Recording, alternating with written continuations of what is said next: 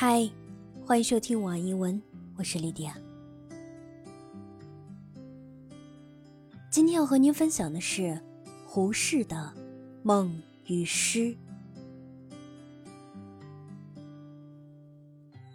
It's all ordinary experience, all ordinary images.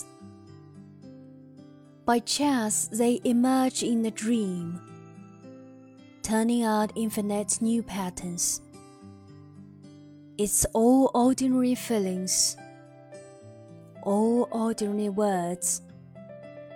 By chance, they encounter a point, turning out infinite new verses. Once intoxicated, one learns the strength of wine. Once smitten, one learns the power of love. You cannot write my poems, just as I cannot dream your dreams.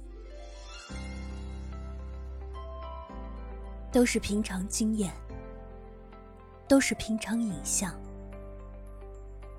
偶然涌到梦中来，变幻出多少新奇花样。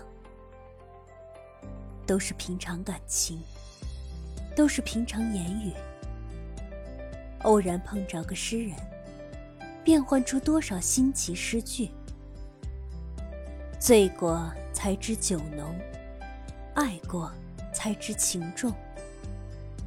你不能做我的诗，正如我不能做你的梦。